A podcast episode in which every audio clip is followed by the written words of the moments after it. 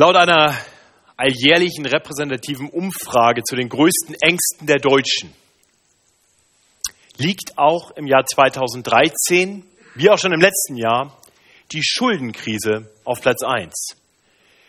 Die Schlagzeile, die Schuldenkrise macht den Deutschen Angst, las ich vor einiger Zeit. Dieses hübsche Bildchen darunter mit diesem Aufruf, entschärft die Schuldenkrise, ging damit einher. Ja, die Schuldenkrise, die Deutsche fest im, im Griff hat im Jahr 2013, 2012, dieses Phänomen ist gar nicht so neu. Das Problem einer Schuldenkrise ist fast so alt wie die Menschheit selbst. Als Gott die Menschen schuf, da gab es noch keine Schuldenkrise, denn es gab keine Schuld. Als Gott die Menschen schuf, da war alles gut. Menschen waren geschaffen, um in enger Beziehung, in Liebe und Gemeinschaft mit Gott zu leben. Alles war harmonisch und wunderbar. Doch schon die allerersten Menschen wurden verführt, sie ließen sich verführen, sie rebellierten gegen Gott, sie luden Schuld auf sich und konnten so vor Gott nicht mehr bestehen. Gott hatte ihnen gesagt, dass sie ihm vertrauen sollten und sie hatten sich gegen ihn gestellt. Und so mussten sie aus seiner Gegenwart verschwinden. Sie mussten das Paradies verlassen, den Garten Eden. Die ersten Menschen hatten Schuld auf sich geladen und diese Krise war immens. Die Konsequenz war ein Leben in einer gefallenen Welt. Einer Welt, in der es Leid gibt und Schmerzen und Krankheit und Tod. Alles erschien hoffnungslos. Wir Menschen hatten es vermasselt, wir hätten es verbockt. Doch dann offenbart sich Gott in seiner unvergleichlichen Gnade und Barmherzigkeit. Er tritt in seine Schöpfung hinein und, und spricht zu einem Mann, der kein besonderer Mann war, Abraham. Er gab ihm einen neuen Namen.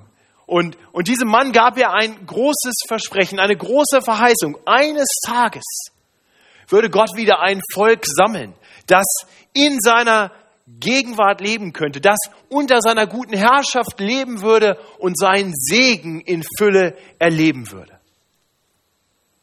Da war Hoffnung. Und genauso kam es.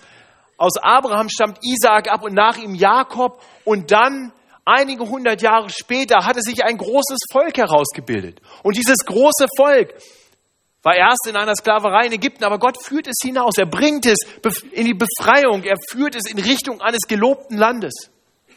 Und auf dem Weg dorthin führt Gott sein Volk zu einem Berg, dem Berg Sinai, und gibt seinem Volk ein gutes Gesetz, damit Gottes Menschen wieder unter seiner guten Herrschaft leben können. Er richtet seine Herrschaft auf.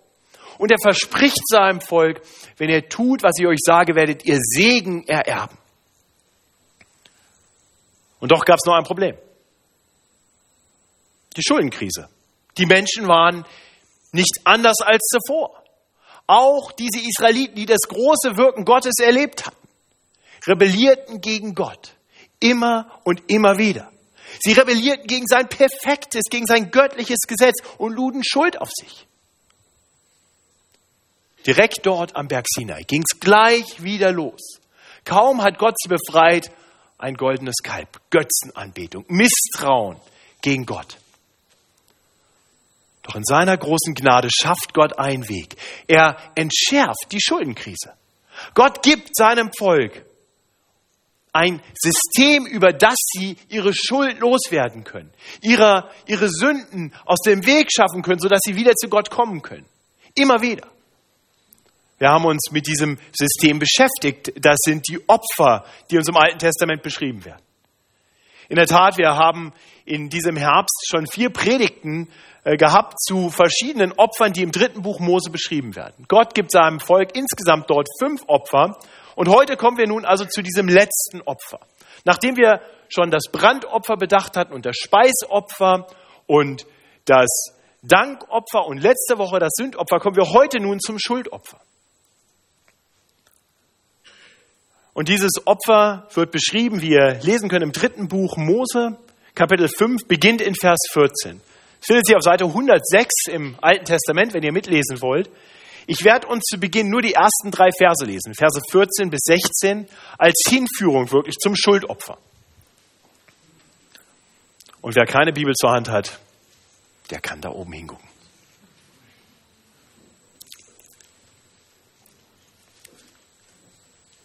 Und es wird deutlich, es ist ein neues Opfer. Es ist nicht mehr das, die Beschreibung des Sündopfers, denn es heißt dort, und der Herr redete mit Mose und sprach. Das ist so eine einleitende Phrase, die uns zeigt, jetzt kommt wieder ein neuer Abschnitt.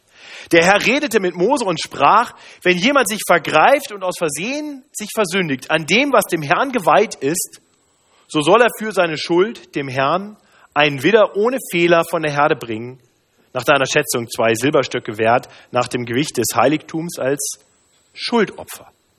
Dazu soll er, was er gesündigt hat, an dem Geweihten erstatten und den fünften Teil hinzufügen und es dem Priester geben. Der soll die Sühnung für ihn vollziehen mit dem Widder des Schuldopfers, so wird ihm vergeben. Wir sehen hier also gleich zu Beginn, dass dieses Schuldopfer ja letztendlich ganz ähnlich ist wie das Sündopfer.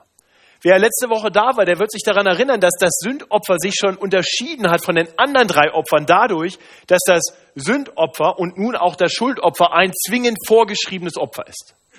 Die ersten drei Opfer, die mussten oder sollten gebracht werden, aber es gab keinen ganz konkreten Anlass, bei dem das dann getan werden musste. Zumindest nicht beschrieben jetzt hier in diesen, im, im dritten Buch Mose. Später gibt es dann einige Anlässe, wo dann verschiedene Opfer vorgeschrieben sind. Aber die ersten drei waren erst einmal freiwillige Opfer. Das Sündopfer und nun auch das Schuldopfer sind zwingend vorgeschrieben und zwar in Fällen von versehentlich begangener Sünde. Beide Opfer stellen dann wirklich ein Bekenntnis der Sünde dar. Diese versehentlich begangene Sünde wird bekannt und dann wird eben ein Opfer gebracht. Aber beim Schuldopfer sehen wir noch eine, ein anderes Element. Es muss eine Wiedergutmachung geleistet werden. Wir haben gerade davon gelesen. Eine Wiedergutmachung wird fällig und deswegen wird dieses Opfer häufiger auch als ein Wiedergutmachungsopfer beschrieben oder benannt. Und wir wollen uns jetzt dieses Opfer etwas genauer anschauen. Wir wollen uns den Text anschauen. Und wenn ihr heute zum ersten Mal bei einer Predigt aus dieser Predigtserie seid, dann werdet ihr euch vielleicht wundern, ist das nicht etwas seltsam? Was hat das mit uns zu tun? Und ich möchte euch Mut machen, gut zuzuhören. Denn Gott hat uns sein Wort gegeben, um uns auf Christus hinzuweisen und uns zuzurüsten zu jedem guten Werk. Und ich bin davon überzeugt, dass auch das Schuldopfer das tut. Und so wollen wir zuerst das Schuldopfer in dem eigentlichen Kontext betrachten. Wir wollen uns dem Text zuwenden und wir wollen dann im Anschluss fragen, was hat das nun heute mit uns zu tun? Was können wir vom Schuldopfer lernen? Zuerst einmal also der Blick auf Schuldopfer. Der Schuldopfer wird wirklich beschrieben als ein Opfer für zwei etwas unterschiedliche Anlässe. Das eine ist versehentliche Sünde gegen etwas Gottgeweihtes, also eine Sünde gegen Gott. Oder auch eine Sünde von der man gar nicht genau weiß, ob man sie begangen hat. Also so der, Eindruck, wahrscheinlich habe ich eine Sünde gegen etwas, gegen Gott begangen. Das ist der erste Aspekt. Also die Verse 14 bis 19 beschreiben Sünden gegen Gott. Die Verse 20 bis 26 zeigen uns dann Sünden gegen Menschen, die auch immer Sünden gegen Gott sind, aber die doch erst einmal damit einhergehen, dass einem anderen Menschen Leid zugefügt wird. Das sind die beiden Abschnitte, denen wir uns zuwenden wollen. Zuerst also Sünde gegen Gott, Verse 14 bis 19. Da sehen wir in den Versen 14 bis 16, die ich gerade gelesen habe,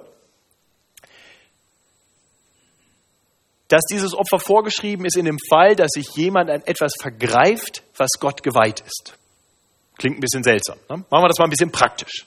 Also wie kann das gewesen sein? Nun, der Israelit hat also was angepflanzt. Ja? Der wartet jetzt auf gute Ernte und dann kommt eine Unwetterfront und er fürchtet um seine Ernte.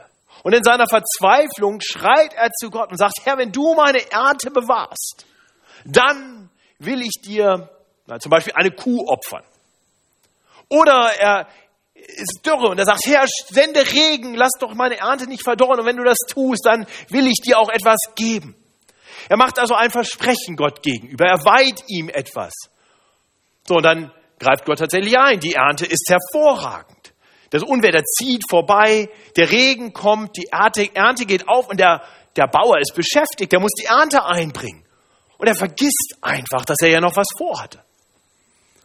Bringt die Ernte ein und Dann später, vielleicht im nächsten Jahr, nächste Mal, dass die Ernte äh, kurz bevorsteht und wieder ein Unwetter kommt, und er denkt, oh, ich sollte beten. In dem Moment fällt ihm ein, oh weia, letztes Jahr hatte ich Gott doch eine Kuh versprochen.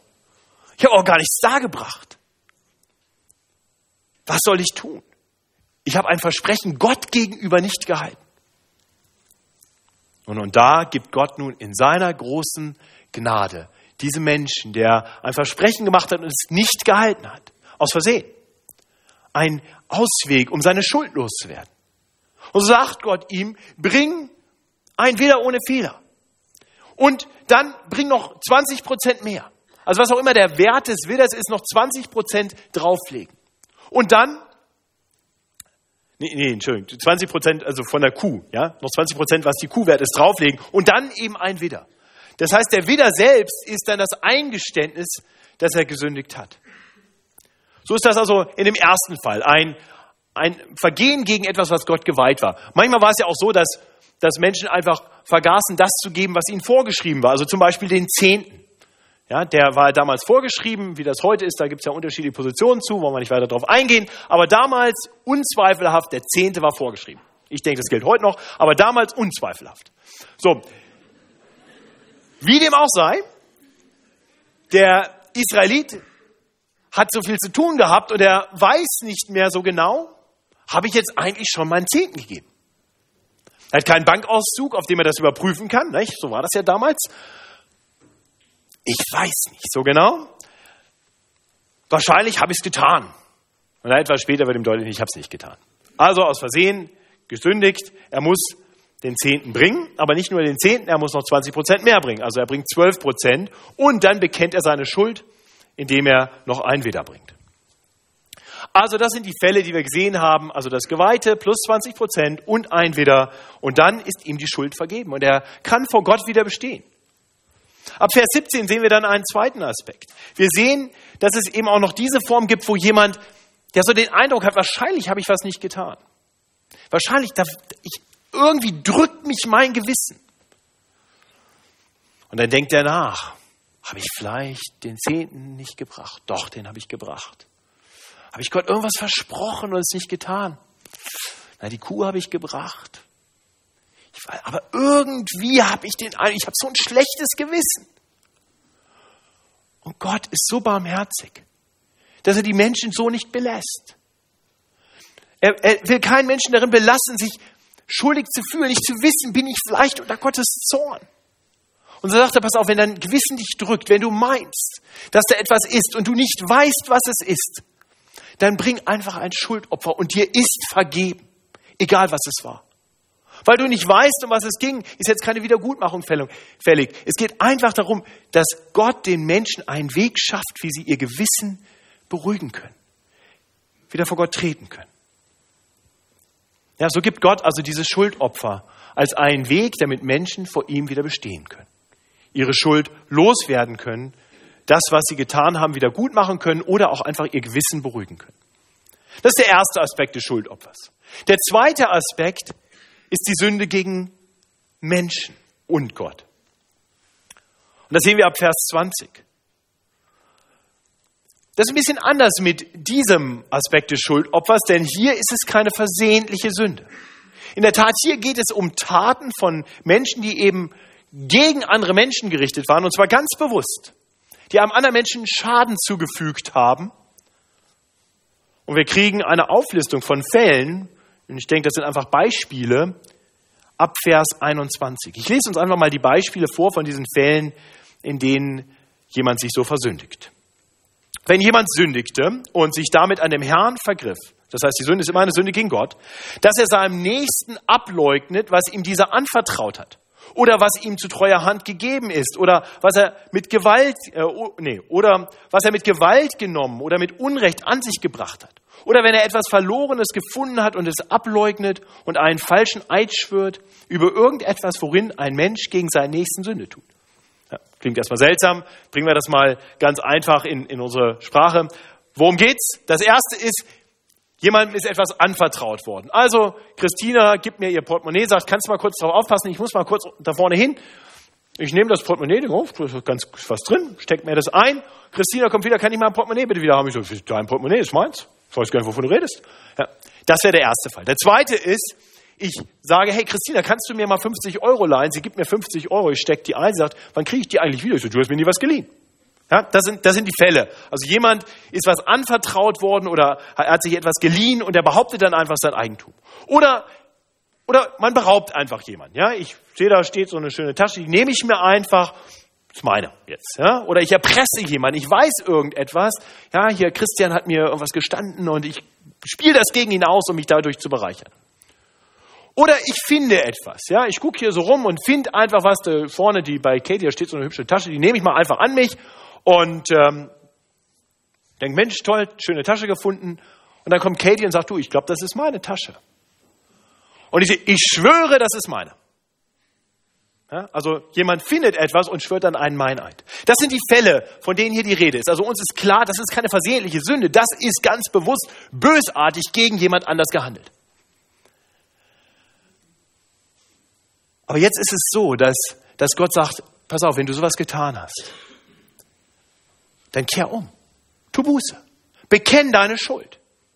Das Schuldopfer ist eine Möglichkeit, in einer solchen Situation umzukehren. Und zwar, wenn jemand das freiwillig tun will. Ja, wenn jemand überführt wird davon, also wenn, wenn jetzt äh, da Stars und andere daneben sitzen und sagen, das ist Katies Tasche, Matthias, da kannst du schwören, so viel du willst, gib her das Ding, ja, da bin ich dran. Da habe ich ein Problem. Ja, da macht das Alte Testament ganz deutlich, es, es gibt Fälle, da muss man dann 200 Prozent zurückzahlen. Es gibt Fälle, da geht's äh, nicht mehr weiter mit dem Leben, weil die Sünde zu groß ist. Es geht hier also darum, dass, dass man ganz bewusst seine, seine Schuld eingesteht. Ja? Ich merke, Mensch, das was böse hätte ich nicht tun sollen. Und so gebe ich Katie ihre Tasche wieder. Und dann gebe ich ihr noch 20 Prozent Tasche extra. Ja? Also, was auch immer das wert ist. Und damit ihr alle wisst, dass Katie recht hatte und ich gelogen habe, bringe ich als öffentliches Bekenntnis meiner Schuld noch ein Widder als Schuldopfer. So ist das gemeint. Ja? Also öffentlich eingestehen, ich bin schuldig, den Schaden gut machen und auch noch eine Wiedergutmachungsleistung zahlen. Den Widder bringt man Gott. Den kriegt nicht Katie. Den Widder kriegt Gott, weil jede Sünde eben auch Sünde gegen Gott ist. Ich denke, wir erinnern uns an die zehn Gebote, die Gott gar nicht so lange zuvor gegeben hatte. Du sollst nicht stehlen, heißt es da zum Beispiel. Du sollst nicht falsch Zeugnis reden, wieder deinem Nächsten. Du sollst nicht begehren deines nächsten Weib. Du sollst nicht begehren deines nächsten Haus, Acker, Knecht, Markt, Rind, Esel oder auch Handtasche. Was es auch sei. Also jede Sünde ist Sünde gegen Gott. Aber Gott hat hier nun ganz besonders eben auch ein Interesse daran, dass die Beziehung unter Menschen wiederhergestellt wird, dass die Gemeinschaft wieder funktioniert. Und deswegen sagt Gott, Mensch, wenn du das einsiehst, dann warte nicht auf den Gerichtsprozess, warte nicht, dass du überführt wirst oder plag dich rum mit deinem schlechten Wissen. Geh zurück und gib es zurück und gib eine Wiedergutmachung obendrauf und bring dieses Opfer. Gott ist interessiert daran, dass sein Volk immer wieder den Weg zueinander hinfindet, damit es in Gemeinschaft, in Harmonie miteinander leben kann. Darum geht es hier. Das sind also die Anwendungsfälle für das Schuldopfer. Ja, das eine versehentlich gegen Gott begangene Sünde, wo man nicht das getan hat, was man versprochen hatte, und das andere ein Fall, wo einem anderen Menschen Böses getan wurde und man und Gott bewusst einen Weg schafft, damit dieser Unfrieden, dieser Zwist ausgeräumt werden kann. So viel zum Schuldopfer. Nun haben wir in den letzten Wochen immer wieder in dieser Predigtserie darüber nachgedacht, dass uns das Neue Testament über das Alte Testament lehrt, dass die ganze Schrift uns gegeben wurde, zum einen, um uns hinzubringen zur Seligkeit durch den Glauben an Jesus Christus. Jesus selbst sagt, die ganze Schrift zeugt von mir. Das heißt, wir haben schon gesehen, wie diese Opfer auf Jesus hinweisen. Und wir haben zum Zweiten immer wieder bedacht, dass auch die ganze Schrift eingegeben ist, Nütze ist, letztendlich, damit der Mensch Gottes zu jedem guten Werk geschickt sei. So schreibt es Paulus an Timotheus. Und so wollen wir darüber nachdenken, was das Schuldopfer mit uns zu tun hat.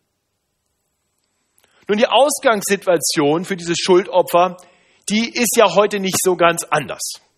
Ja, ich denke, auch wir heute haben immer noch eine Schuldenkrise. Wir haben immer noch Dinge, immer wieder auch Dinge in unserem Leben, die Gott nicht gefallen, wo wir nicht das tun, was wir hätten tun sollen, wo wir auch anderen Menschen Schaden zufügen. Schauen wir auf den ersten Punkt, denken wir über den ersten Aspekt nach. Ich denke, uns allen ist klar, dass, dass wir Gott nicht immer das geben, was wir ihm versprechen. Ich meine, es wäre interessant, einfach nochmal die Lieder von vorhin durchzugehen. Haben wir Gott irgendwas zugesungen, von dem wir vielleicht morgen sagen müssten, schon nicht mehr eingehalten, dieses Versprechen? Ich glaube, wir alle sind, haben dieses Problem. Wir nehmen uns Dinge ernsthaft vor, aber so manches Versprechen ist dann schnell gemacht und vielleicht etwas leichtfertig. Und so geben wir Gott dann nicht, was ihm eigentlich gebührt. Das will Gott aber nicht. Gott will keine leichtfertigen Versprechen. Gott möchte, dass wir wirklich in liebevoller Beziehung mit ihm leben, dass er sich auf uns verlassen kann, so wie wir uns auf ihn verlassen können, dass wir so treu werden, wie er treu ist. Wir laden Schuld auf uns. Und dann zum Zweiten die Frage, was gebührt Gott denn eigentlich grundsätzlich? Mit dem Zehnten, wie gesagt, da können wir drüber streiten oder es auch sein lassen. Aber was gebührt Gott eigentlich grundsätzlich? Nun, Jesus hat das mal ganz interessant illustriert. Und zwar kam da so eine ganz komische Allianz zu ihm, nämlich von Pharisäern und, und ähm, Anhängern des Herodes. Also zum einen ganz fromme Juden und zum anderen äh, eigentlich die, die mit der römischen Besatzungsmacht äh, zusammenarbeiteten.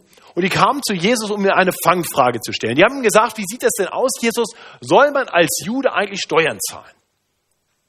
Ja, und die, die Pharisäer dachten sich, wenn Jesus jetzt sagt ja, ha, dann wissen wir, er ist ein Scheinheiliger, ja, die Juden werden ihn hassen, dann hat er ein Problem, dass er hier mit der Besatzungsmacht äh, unter einer Decke schickt. Sagt er aber nein, dann sind die Anhänger des Herodes gleich da und sagen, er ist ja ein Rebell gegen die römische Besatzungsmacht und dann muss er natürlich auch sofort gerichtet werden. Das heißt, sie kommen mit dieser Fangfrage und was macht Jesus?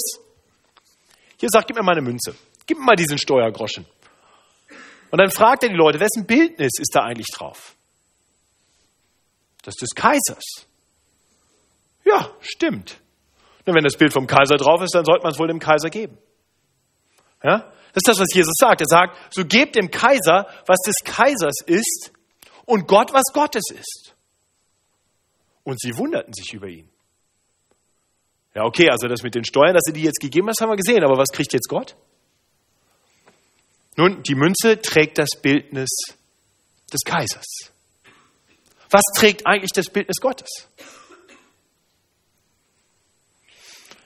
Denn Jesus hatte klar vor Augen, was Gott gebührt. Und Gott schuf den Menschen in seinem Bilde. Zum Bilde Gottes schuf er ihn. Gott hat uns in seinem Abbild geschaffen, damit wir etwas seien zum Lobe seiner Herrlichkeit. Das das ist der Grund für deine Existenz. Gott hat uns gemacht für sich, für Gemeinschaft mit ihm, damit wir ganz hingegeben für ihn leben. Und? Tun wir das? Unser ganzes Leben sollte Gott geweiht sein. Ohne jetzt jeden Einzelnen hier zu kennen, weiß ich, daran scheitern wir alle. Und so brauchen wir alle ein Schuldopfer, ohne jede Frage. Jeder von uns braucht ein Schuldopfer. Aber wer von uns hat schon mal so einen Widder dargebracht? Wieder ohne Fehler. Keiner. Ne? Wäre auch problematisch, weil nämlich die Wiedergutmachungsleistung wäre ja dann unser ganzes Leben plus 20 Prozent. Das schaffen wir nicht. Ja, unsere, unsere, wenn wir so wollen, unsere geistliche Kreditkarte bei Gott, die wird immer im Minus sein. Es wird keinen Weg geben, dass wir dieses Problem jemals selber lösen können. Und Gott weiß das. Und in seiner großen Liebe hat Gott deshalb das Schuldopfer gegeben, um uns darauf hinzuweisen, dass wir was Besseres brauchen. Das Schuldopfer wird unser Problem nicht lösen. Wir müssten wieder um wieder bringen und es würde nie, würde nie genug sein. Und deswegen hat Gott dann selber das Schuldopfer gebracht.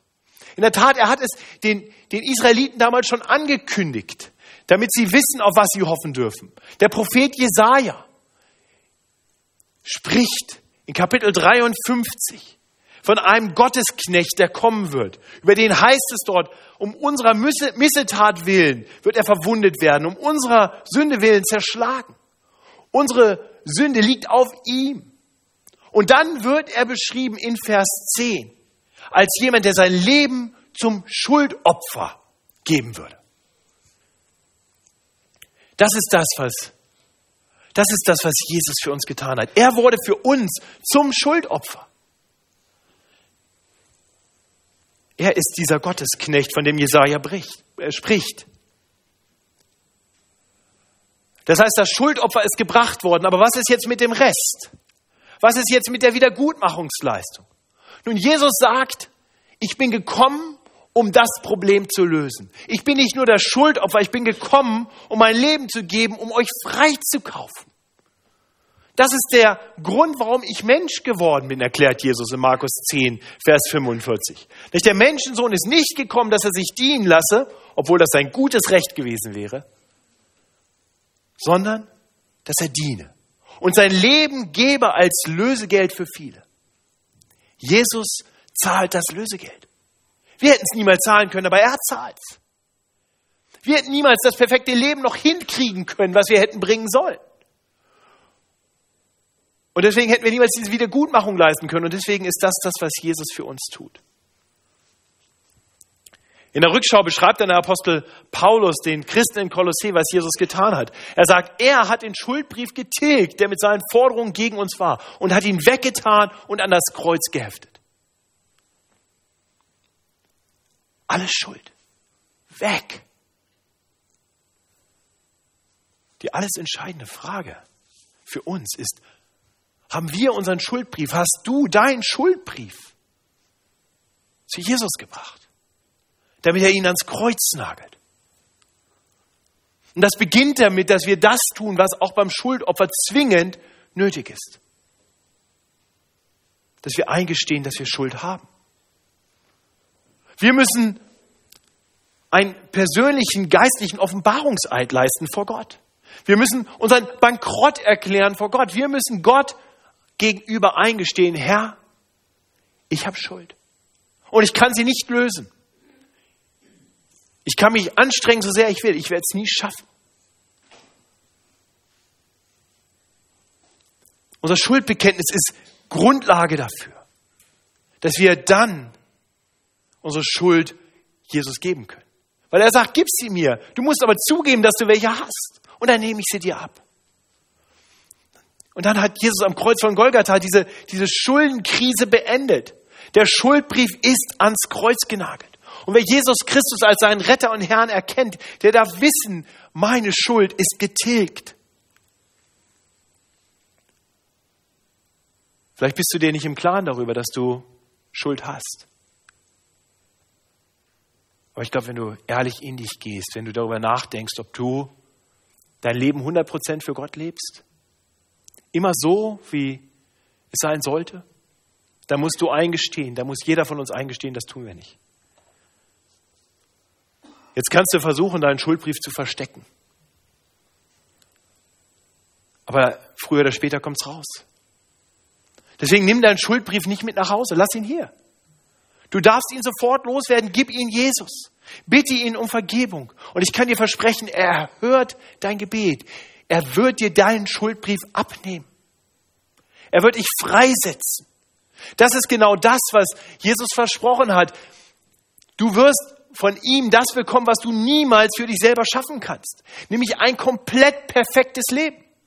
Das hat Jesus gelebt. Er hätte nie ein Schuldopfer bringen müssen. Er hat immer den Willen des Vaters getan. Sein Leben war 100% hingegeben zu seinem himmlischen Vater. Er hatte eine Gerechtigkeit, die wir nicht haben. Und Jesus sagt, dass er deine Schuld auf sich nimmt und dafür am Kreuz stirbt und uns, wenn wir im Glauben zu ihm kommen, seine Gerechtigkeit zurechnet. Wir sind umkleidet mit Christi Gerechtigkeit, wenn wir ihm unsere Schuld bringen und ihn unseren Herrn sein lassen. Und dann ist unsere Schuldenkrise gelöst, ein für allemal. Nun haben wir bedacht, dass es trotzdem ja Fälle gibt, wo Menschen so das schlechte Gewissen haben. Das Gefühl haben, da, da ist aber vielleicht doch noch irgendetwas, was mich von Gott trennt. Vielleicht kennst du das. Vielleicht hast du den Eindruck, Gott kann mich nicht wirklich lieben. Das sind einfach Dinge in meinem Leben, die, die Gott einfach so überhaupt nicht ausstehen kann, dass, dass ich so unwürdig bin, dass er mich nicht lieben wird. Und ich weiß, gerade Christen leiden häufiger darunter. Ich führe immer mal wieder Gespräche mit Menschen, die sagen, ich, ich bin so ein Mensch.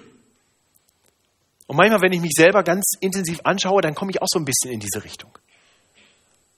Dass ich meine eigene Schuld sehe. Und dann, und dann so ein schlechtes Gewissen in mir hochkriecht. Aber eins weiß ich, dieser Impuls kommt niemals von Gott. Das ist das Werk des Anklägers, der uns einreden will, dass unsere Annahme bei Gott etwas ist, was wir uns verdienen müssen und vielleicht auch verdienen können. Er will uns dahin bringen, dass wir uns nicht mehr allein verlassen auf das, was Christus am Kreuz von Golgatha getan hat, sondern wir anfangen, irgendwie selber aktiv werden zu wollen, damit wir bei Gott Annahme finden. Das ist eine Lüge Satan, die, Satans, die uns in Depressionen treiben wird, in Hoffnungslosigkeit. Denn unsere Erlösung, die beruht niemals auf dem, was wir tun. Wir werden das niemals hinkriegen, gut genug zu leben, damit wir unser schlechtes Gewissen bereinigt haben, weil wir jetzt perfekt leben. Und deswegen ist es so wichtig, immer wieder anzuerkennen, dass unsere Erlösung allein auf Christus beruht. Im Alten Testament beim Schuldopfer, da hatte Gott den Israeliten gesagt, wenn dich dein Gewissen drückt, dann bring ein Schuldopfer. Und heute, wenn dich dein Gewissen drückt, dann sieh auf Schuldopfer. Es ist nämlich schon gebracht worden. Du brauchst kein schlechtes Gewissen mehr zu haben. Ja, das ist genau das, was uns Gott in seiner Barmherzigkeit in seinem Wort offenbart. Dein Gewissen ist reingewaschen. Hebräer 9. Hebräer 9 und 10 ist wirklich äh, ein, eine neutestamentliche Predigt über die alttestamentlichen Opfer und sie zeigt uns, wie wir die Opfer zu verstehen haben. Kapitel 9, Vers 13 lesen wir dort, wenn schon, da geht es um verschiedene Opfer, wenn schon das Blut von Böcken und Stieren und die Asche von der Kuh durch Besprengung die Unreinen heiligt, sodass sie äußerlich rein sind, um wie viel mehr wird dann das Blut Christi, der sich selbst, selbst als Opfer ohne Fehl durch den ewigen Geist Gottes dargebracht hat, unser Gewissen reinigen von den toten Werken zu dienen dem lebendigen Gott. Unser Gewissen ist reingewaschen. Keine toten Werke mehr, mit denen wir versuchen, noch irgendwas bei Gott zu uns zu verdienen. Unser, unser Gewissen ein bisschen in den Griff zu kriegen. Nein. Wir dürfen dienen dem lebendigen Gott. In Kapitel 10 äh, fährt, äh, fährt dann der Schreiber des Hebräerbriefs fort und, und ruft dann die Christen dazu auf und sagt, weil wir denn nun, liebe Brüder, Brüder, durch das Blut Jesu die Freiheit haben zum Eingang in das Heiligtum, den er uns aufgetan hat als neuen und lebendigen Weg durch den Vorhang. Das ist durch das Opfer seines Leibes und haben einen Hohepriester, Jesus Christus, über das Haus Gottes. So lasst uns hinzutreten mit wahrhaftigem Herzen, in vollkommenem Glauben, besprengt in unserem Herzen, los von dem bösen Gewissen und gewaschen am Leib mit reinem Wasser. Ihr Lieben, wenn, wenn Jesus Christus unser Schuldopfer ist, wenn Jesus dein Schuldopfer ist, dann bist du frei. Frei von aller Schuld.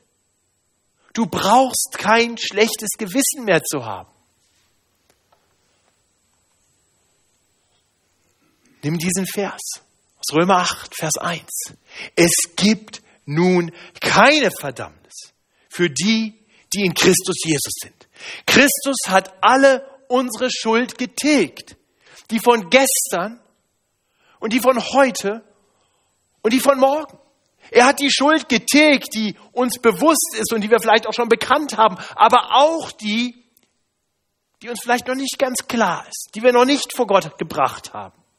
In der Tat, Gott wird uns nicht immer alle unsere Schuld sofort zeigen. Ich bin mir sicher, als Conny erlebt hat, wie, wie Gott in ihr Leben kam, da war einige Schuld ihr sofort klar und, und du konntest sie offen aussprechen. Aber ich bin mir sicher, es hat Jahre gedauert und dauert bis zum heutigen Tag an, dass Gott dir immer mal wieder noch Dinge zeigt. Ich weiß, das ist in meinem Leben der Fall. Und das ist das Barmherzige in, in Gott, dass er uns nicht gleich die ganze Schuld zeigt, all unsere Sünden zeigt und sagt so, jetzt fangt mal an und sortiert das mal alles aus. Nein, er bringt uns eine Sache nach der anderen in, ins Bewusstsein. Das ist das Wirken des Heiligen Geistes, der, der uns immer wieder zeigt, wo wir, wo wir uns versündigt haben. Aber nicht, damit wir dann ein schlechtes Gewissen haben. Nicht, damit wir dann denken, oh, jetzt muss ich aber was tun, sonst hasst mich Gott, sonst bin ich unter seinem Zorn. Nein, das ist kein Akt von einem zornigen Gott, der uns jetzt nochmal zeigen will, da ist immer noch was. Das ist ein, Gottes, ein, ein, ein Akt des liebenden Gottes des barmherzigen Gottes, der uns immer noch mal wieder neue Dinge zeigt und sagt, guck mal, hier ist noch was und da kannst du mir noch ähnlicher werden. Da kannst du ein, noch mehr so leben, wie du es sollst, wo, wo du wirklich Segen empfangen kannst. Diese Veränderung ist doch zu deinem Besten. Und so wirkt der Heilige Geist als heiligender Geist in uns.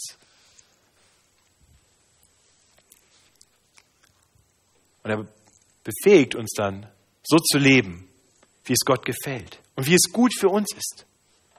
Ein Leben nicht zum Schuldopfer, sondern als ein freiwilliges Opfer. Ein Opfer, von dem, von dem wir im, im Römerbrief lesen. Ja, als wir sollen leben, Gott voll und ganz hingeben als ein Opfer, das lebendig, heilig und Gott wohlgefällig ist. Aber das ist ein freiwilliges Opfer, das wir bringen können, wenn wir die Barmherzigkeit Gottes erlebt haben.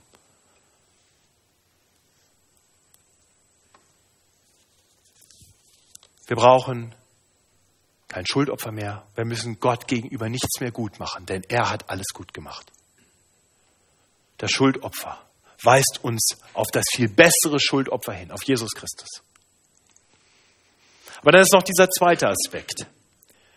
Wir haben auch darüber nachgedacht, dass es ein Schuldopfer gibt für Sünde gegen Menschen. Und wenngleich wir wissen dürfen um unsere Vergebung bei Gott, so lehrt uns das Schuldopfer, dass Gott ein Interesse daran hat, dass wir in herzlicher Gemeinschaft miteinander leben. Und Jesus greift das auf. Er greift das in der Bergpredigt auf und sagt, deine Beziehung zu Gott ist wichtig. Aber sie soll immer einhergehen mit einer Beziehung, mit einer liebevollen, versöhnten Beziehung untereinander. So lesen wir die Worte aus der Bergpredigt. Darum, wenn du deine Gabe auf dem Altar opferst und dort kommt dir in den Sinn, dass dein Bruder etwas gegen dich hat, und damit meint Jesus, dass da wirklich was ist. Also nicht nur, dass da jemand jetzt sich irgendwas vorstellt, sondern nee, ich habe in der Tat was getan. Dass dein Bruder also etwas zu Recht gegen dich hat. So lass dort vor dem Altar deine Gabe und geh zuerst hin und versöhne dich mit deinem Bruder und dann komm und opfere deine Gabe. Ja, wir gehen heute nicht mehr zum Altar und wir opfern keine Gaben mehr. Aber dieses Prinzip, das gilt heute auch noch. Wenn du dir klar darüber wirst, dass du dich gegen jemanden versündigt hast, dass ein Bruder, eine Schwester zu Recht ein Problem mit dir hat, dass da etwas zwischen euch steht, dass da ein, ein Schaden zugefügt wurde von dir, dann geh hin. Dann geh hin. Du musst dann kein Schuldopfer mehr bringen. Das ist gebracht worden. Jesus Christus ist dein Schuldopfer. Darauf darfst du vertrauen. Aber du solltest danach fragen, gibt es Dinge, die ich noch wieder gut machen muss? Was kann ich tun, damit die Beziehung auch untereinander wieder so wird, wie es sein soll? Und deswegen warte nicht, bis du von außen überführt wirst.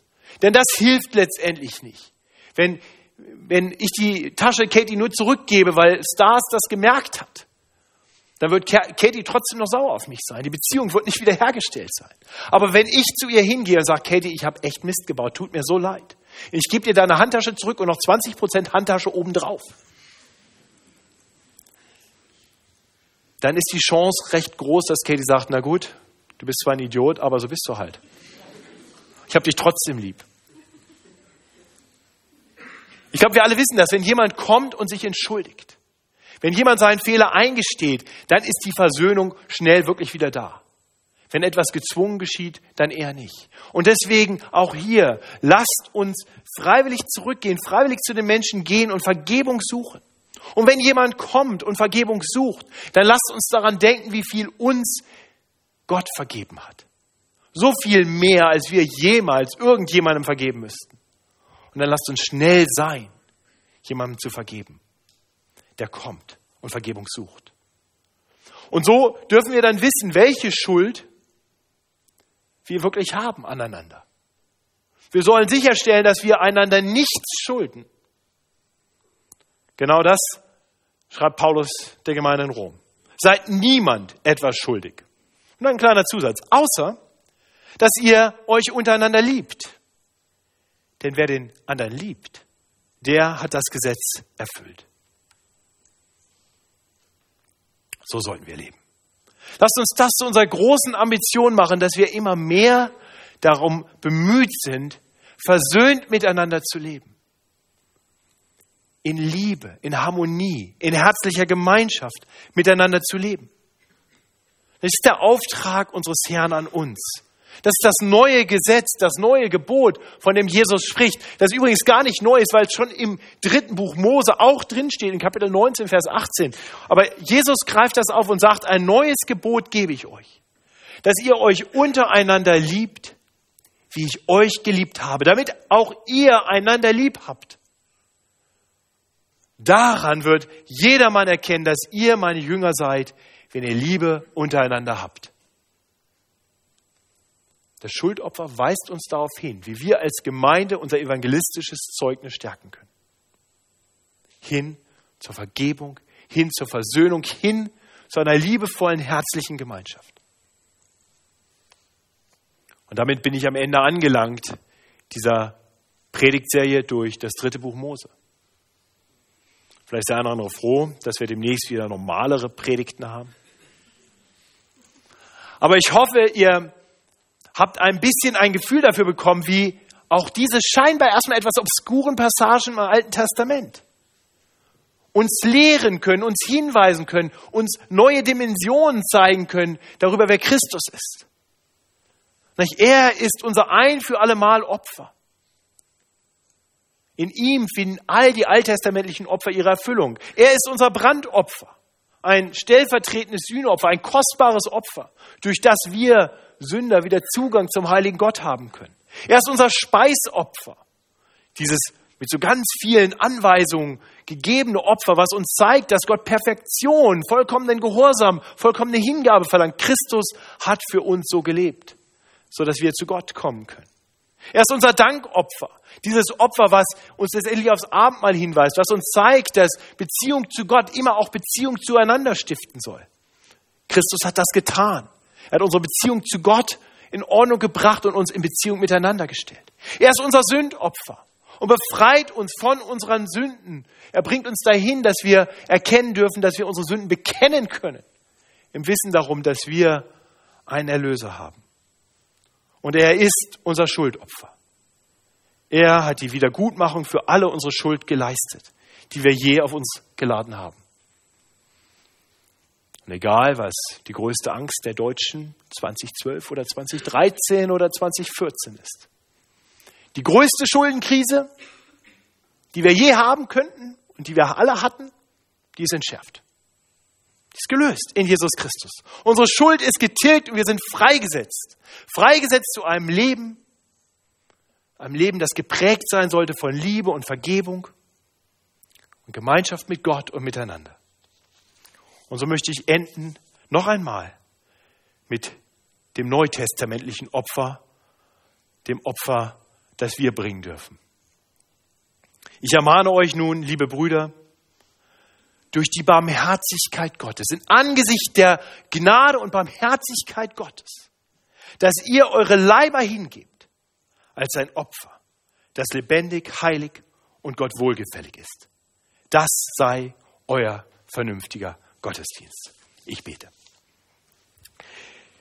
Lieber himmlischer Vater, wir wollen dir danken dafür, dass du unser, Sünd, unser Schuldopfer bist. Danke, dass du unsere Schuld auf dich genommen hast. Und danke, dass du uns ein reines Gewissen gegeben hast. Ich bete für die, die davon gedrückt werden, Mach sie frei. Hilf ihnen zu erkennen, dass wir bei dir kein schlechtes Gewissen haben müssen, weil du uns reingewaschen hast und umkleidet hast mit Christi Gerechtigkeit. Danke dafür. Danke, dass du uns liebst. Danke für deine Barmherzigkeit und danke, dass du uns hineinrufst, auch in die Vergebung untereinander. So bitten wir dich um deine Gnade in unserem Leben. Immer mehr. Amen.